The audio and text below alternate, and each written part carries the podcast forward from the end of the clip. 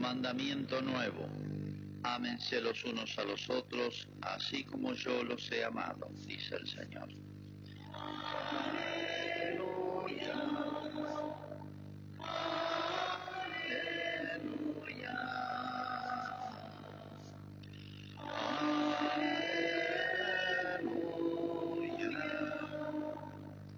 El Señor esté con ustedes. Evangelio de nuestro Señor Jesucristo según San Lucas. Jesús dijo a sus discípulos, yo les digo a ustedes que me escuchan, amen a sus enemigos, hagan el bien a los que los odian, bendigan a los que los maldicen, rueguen por los que los difaman. Al que te pegue en una mejilla, preséntale también la otra al que te quite el manto, no le niegues tu túnica. Dale a todo el que te pida, y al que tome lo tuyo, no se lo reclames. Hagan por los demás lo que, quieren que los hombres hagan por ustedes. Si aman a aquellos que los aman, ¿qué mérito tienen? Porque hasta los pecadores aman a aquellos que los aman. Si hacen el bien a aquellos que se los hacen ustedes, ¿qué mérito tienen? Eso lo hacen también los pecadores. Y si prestan a aquellos de quienes esperan recibir, ¿qué mérito tienen? También los pecadores prestan a los pecadores para recibir de ellos lo mismo. Amen a sus enemigos, hagan el bien y presten sin esperar nada en cambio. Entonces la recompensa, vuestra recompensa será grande y serán hijos del Altísimo, porque Él es bueno con los desagradecidos y los malos. Sean misericordiosos, como el Padre, vuestro Padre es misericordioso. No juzguen y no serán juzgados. No condenen y no serán condenados. Perdonen y serán perdonados. Den y se les dará.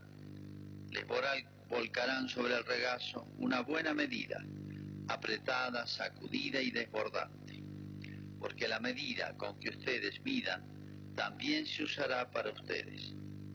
Es palabra del Señor. Señor Jesús.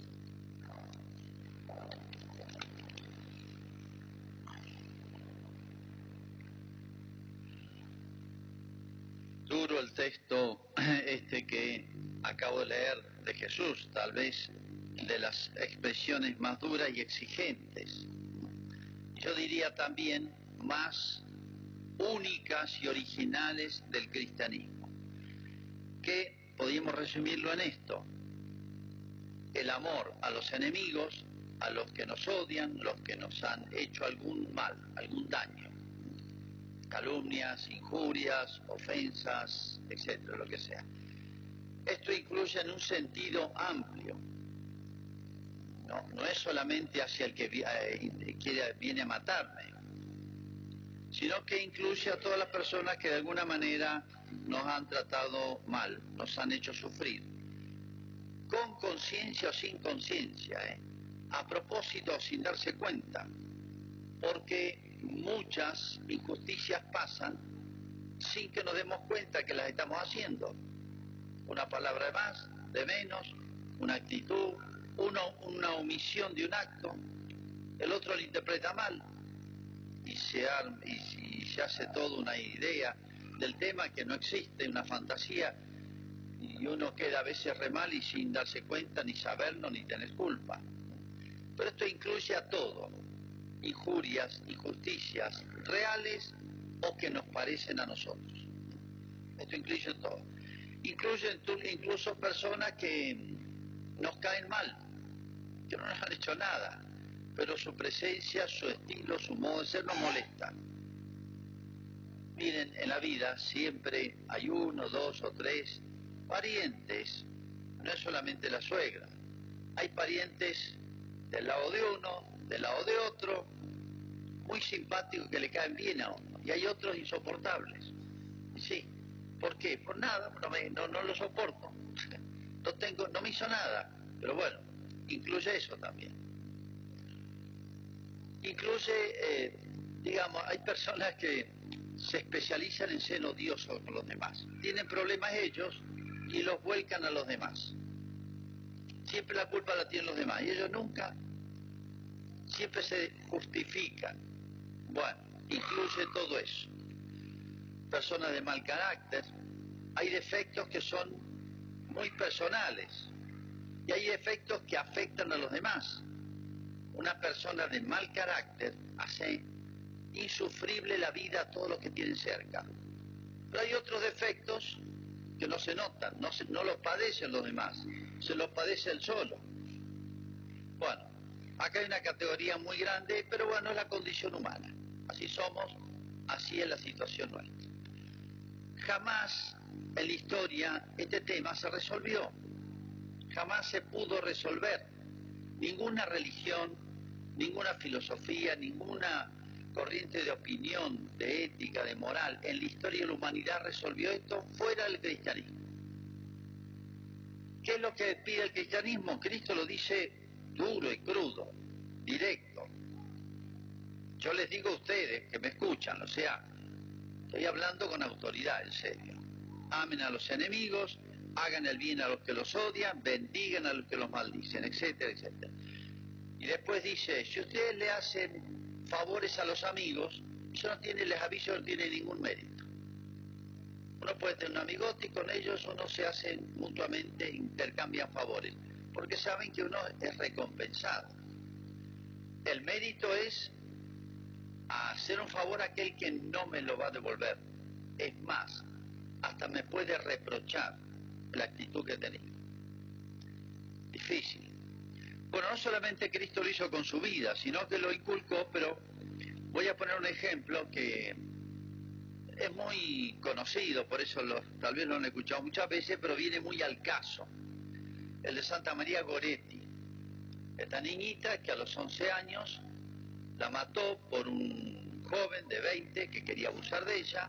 Ella había quedado huérfana de padre, eran seis chicos, la mayor era ella la mamá solita a cargo de toda la familia, pobres. Por no afligirla no le dijo nada, que este chico la molestaba, hasta que al final la amenazó. Ella se resistió y tal cual como la había amenazado le dio 14 puñaladas. 11 años, María Goretti, año 1912. Bueno, vive 24 horas, agoniza, y en el momento en que está Lucia, el sacerdote le va a dar la unción y le va a dar antes la absolución, o sea, la confiesa. Y fíjense, con todo las, el dolor encima, el sacerdote le dice, le pide una cosa difícil, dice, lo más difícil, perdonás a tu asesino. ¿Qué responde esta niña? Sí, lo perdono y lo quiero conmigo en el cielo, dice. Este hombre fue cadena perpetua. Lo, por buena conducta, a los 30 años lo indultaron una Navidad. Este, y acá viene la segunda parte de este caso tan significativo, ¿no? Sale de la cárcel, siempre se hacen los indultos en Italia, se hacían una tradición cristiana en Navidad. Le acortan la pena y sale en Navidad, la Nochebuena. ¿Qué hace este hombre? Algo insólito. Y la respuesta fue también insólita. Va a la casa de la mamá de María Goretti. Estaba con toda su familia. Golpea la puerta al atardecer del 24, ya preparando los festejos. Y cuando le abre la mamá de María Goretti, se pone de rodillas. Ella sabía que había salido de la cárcel y le pide perdón y le pide no solamente perdón, sino que le pide pasar la noche buena con ellos.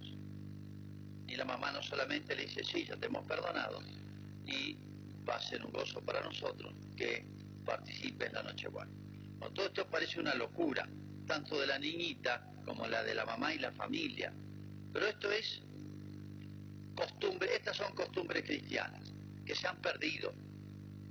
Esto era, no sé, no diría común, en las familias cristianas italianas, españolas, francesas, europeas, americanas, cómo hemos perdido costumbres cristianas. estas actitudes así tan naturales y tan, yo diría, sobrehumanas, heroicas, no se adquieren de un día para otro, no se adquieren de un día para otro. Se aprende porque yo aprendí bien un catecismo y se viene un retiro. Lleva generaciones meterse en los genes, en la sangre, en los huesos, este tipo de costumbres cristianas en este tema como en otros. Bueno, esto, esto es la esencia del cristianismo, como decía yo. Pero claro, ¿por qué solo Cristo, solo el cristianismo enseñó esto tan eh, aparentemente insólito? Porque parece una locura esto. Alguien podría concluir mal que entonces nunca hay que parar al que obra mal, al delincuente, al injusto, al agresivo y hace daño. No, y aquí hago dos aclaraciones. Una, hay personas que tienen temperamentos muy avasallantes y son muy injustos, hablando, obrando. Entonces a veces hay que pararlos. Esto no va contra el precepto de Cristo. A veces hay que pararlos, hay que frenarlos, porque se están haciendo daño. No hay que hacer fácil el obrar mal, pero por el otro, no por mí. A mí, bueno, está bien, me puede insultar, pero si este tipo abusa, insulta a todos, en el lugar de trabajo, lo que sea, ¿no? Pero hay que pararlo por el bien de él. Yo me soportaría que me traten mal, está bien, pero por los demás y por él. Bien, y el segundo aclaración es por el bien común. No es que haya Jesucristo legitimado que nunca el delincuente o el, transgresor, etcétera, sea eh, penado, que la sociedad sea cuidada, el bien común, al revés. La persona que hace daño a los demás debe la sociedad tener mecanismos para defenderse y esa persona frenarla, o preso, o lo que sea, para que no haga más daño. Jesús no está diciendo, dejen libre a todos los delincuentes y todos aguántense todo. Jesús no dice eso. Pongo un caso.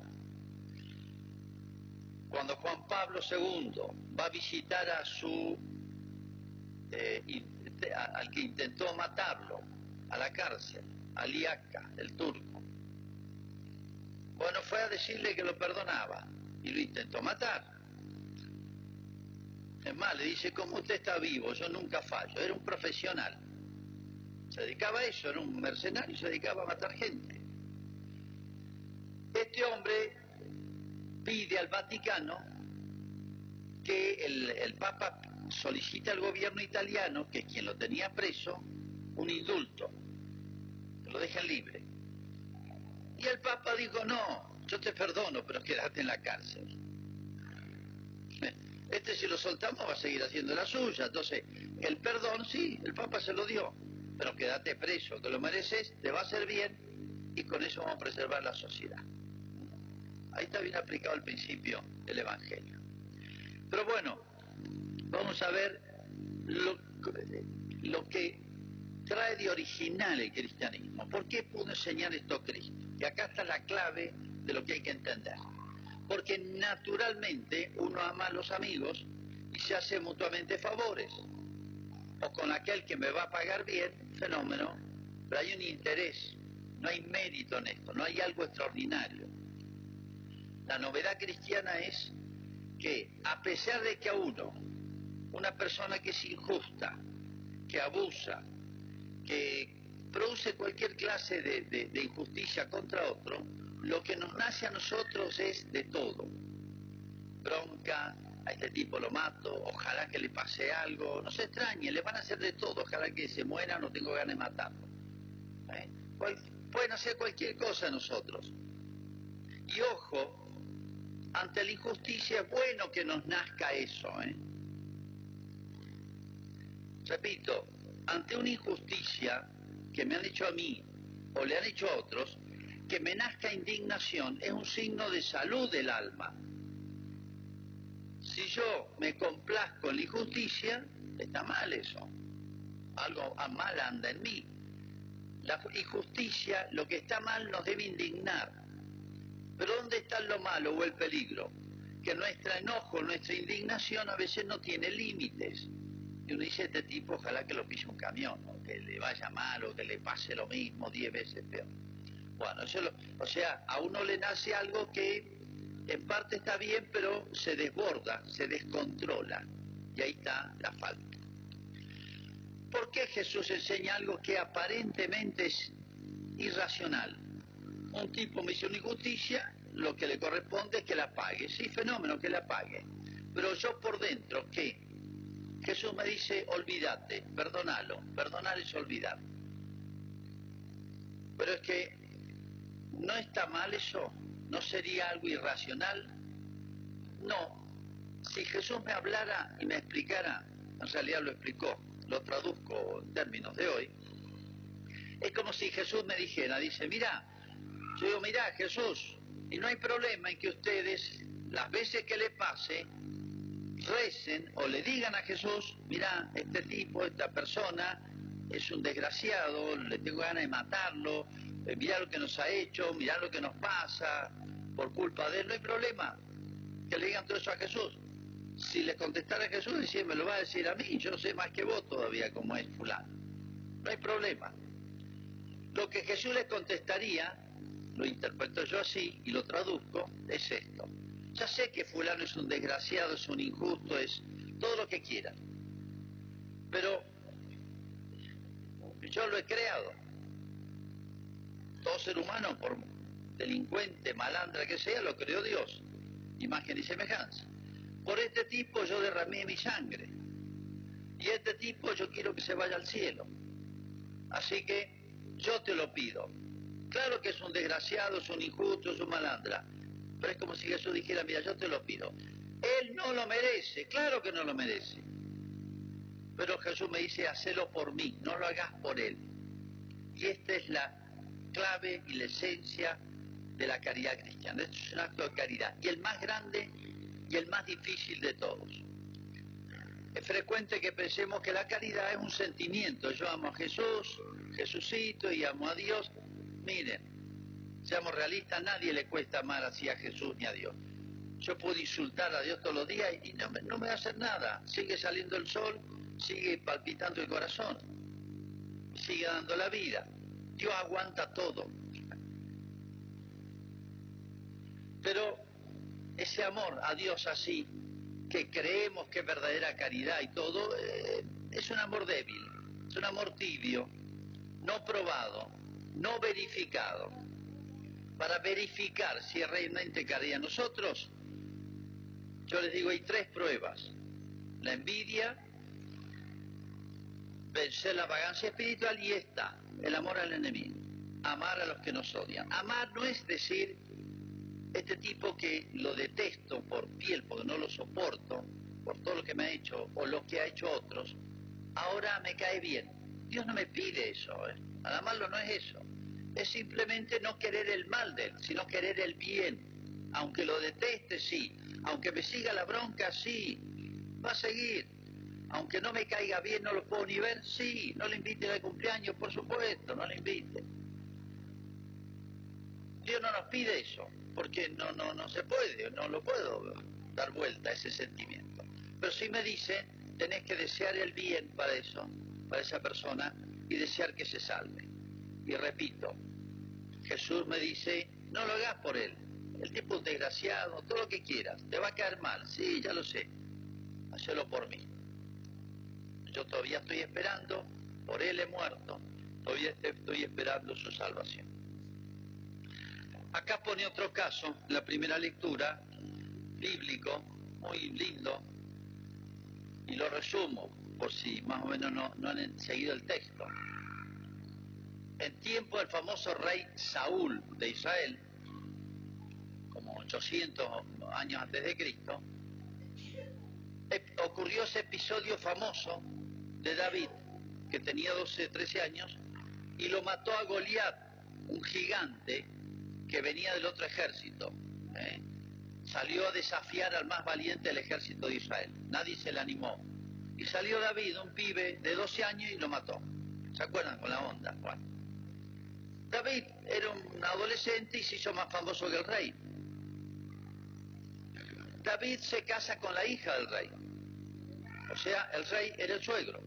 Pero como era David tan famoso y más famoso que el rey, y el rey no había podido enfrentar con su ejército a esta, al ejército enemigo, le habían hecho canciones, versos, de todo a David. Y el rey no pudo, era muy envidioso y no pudo soportarlo, lo quería matar. El pobre yerno casó con la hija del rey, andaba escondiéndose por todos lados. Y tuvo muchas oportunidades David, cuando creció y era famoso y lo querían muchísimo, de matar al rey, como el episodio que acaba de leerse. El general de David dice, mira, están todos dormidos, el rey está dormido, déjame que lo atraviese un lanzazo. Y David dice, no, no, déjalo. Le hizo ver que lo podría haber matado, pero no lo mató. Y así le perdonó dos veces la vida al rey. Lo podría haber matado David, lo perdonó. Bueno, David después cometió, fue rey, cometió faltas graves, famosas, y también se arrepintió, y también hizo penitencia. Bueno, pero ese caso también es, también muy significativo. Bueno, esto es un gran acto de caridad. Uno lo hace por Cristo, no porque el otro lo merezca, ¿eh? por Cristo. Y no hay acto más difícil de la caridad, pero no hay acto más fructuoso para el alma que esto que constantemente, no digo a diario, pero con mucha frecuencia ocurre en nuestra vida. O sea, tenemos muchas oportunidades de practicarlos. Todos muchas oportunidades. Ahora repito, no hay acto que purifique más el alma, ensanche y haga crecer el alma, la caridad, haga reparar nuestros pecados, etcétera, traiga más beneficio y dé ejemplo a los demás que esta grandeza de alma de perdonar al enemigo. Y si nos cuesta, recordemos aquella imborrable imagen de la cruz, cuando Cristo había sido injustamente agredido en todo, en el cuerpo, en el alma, en su fama, en, en su vida, en todo, y era quien era, y por parte de judíos, de los romanos, de los apóstoles, de los doce incluso, de los que había hecho tantos beneficios y de toda la humanidad, no es lo presente, va para todos, va para nosotros. Perdónalos porque no saben lo que hacen. ¿eh? Todavía hace el esfuerzo de disculparnos. Lo dijo por los que estaban ahí, pero para todos los hombres de la historia de la humanidad. Cada pecado es un dolor, es una partecita que agregamos que estuvo presente en la pasión de Cristo. Entonces no nos pensemos en esto y no nos eh, situemos como los inocentes y los demás son los malos, los injustos, sino eh, todos tenemos este, cuentas que saldar. Recordemos este ejemplo de Cristo en la cruz y tendremos fuerza para aprovechar esa fuente de santidad, ya que la caridad la caridad verdadera, practicada y ejercitada, es la que más bien hace al alma, la hace crecer y nos hace santos. ¿eh? Los santos son los que sobre todo han sabido este, ejercitarse en esta virtud que es la que arrastra todas las demás virtudes hacia el corazón de Dios. Hacemos ahora nuestra profesión de fe. Vamos a rezar el examen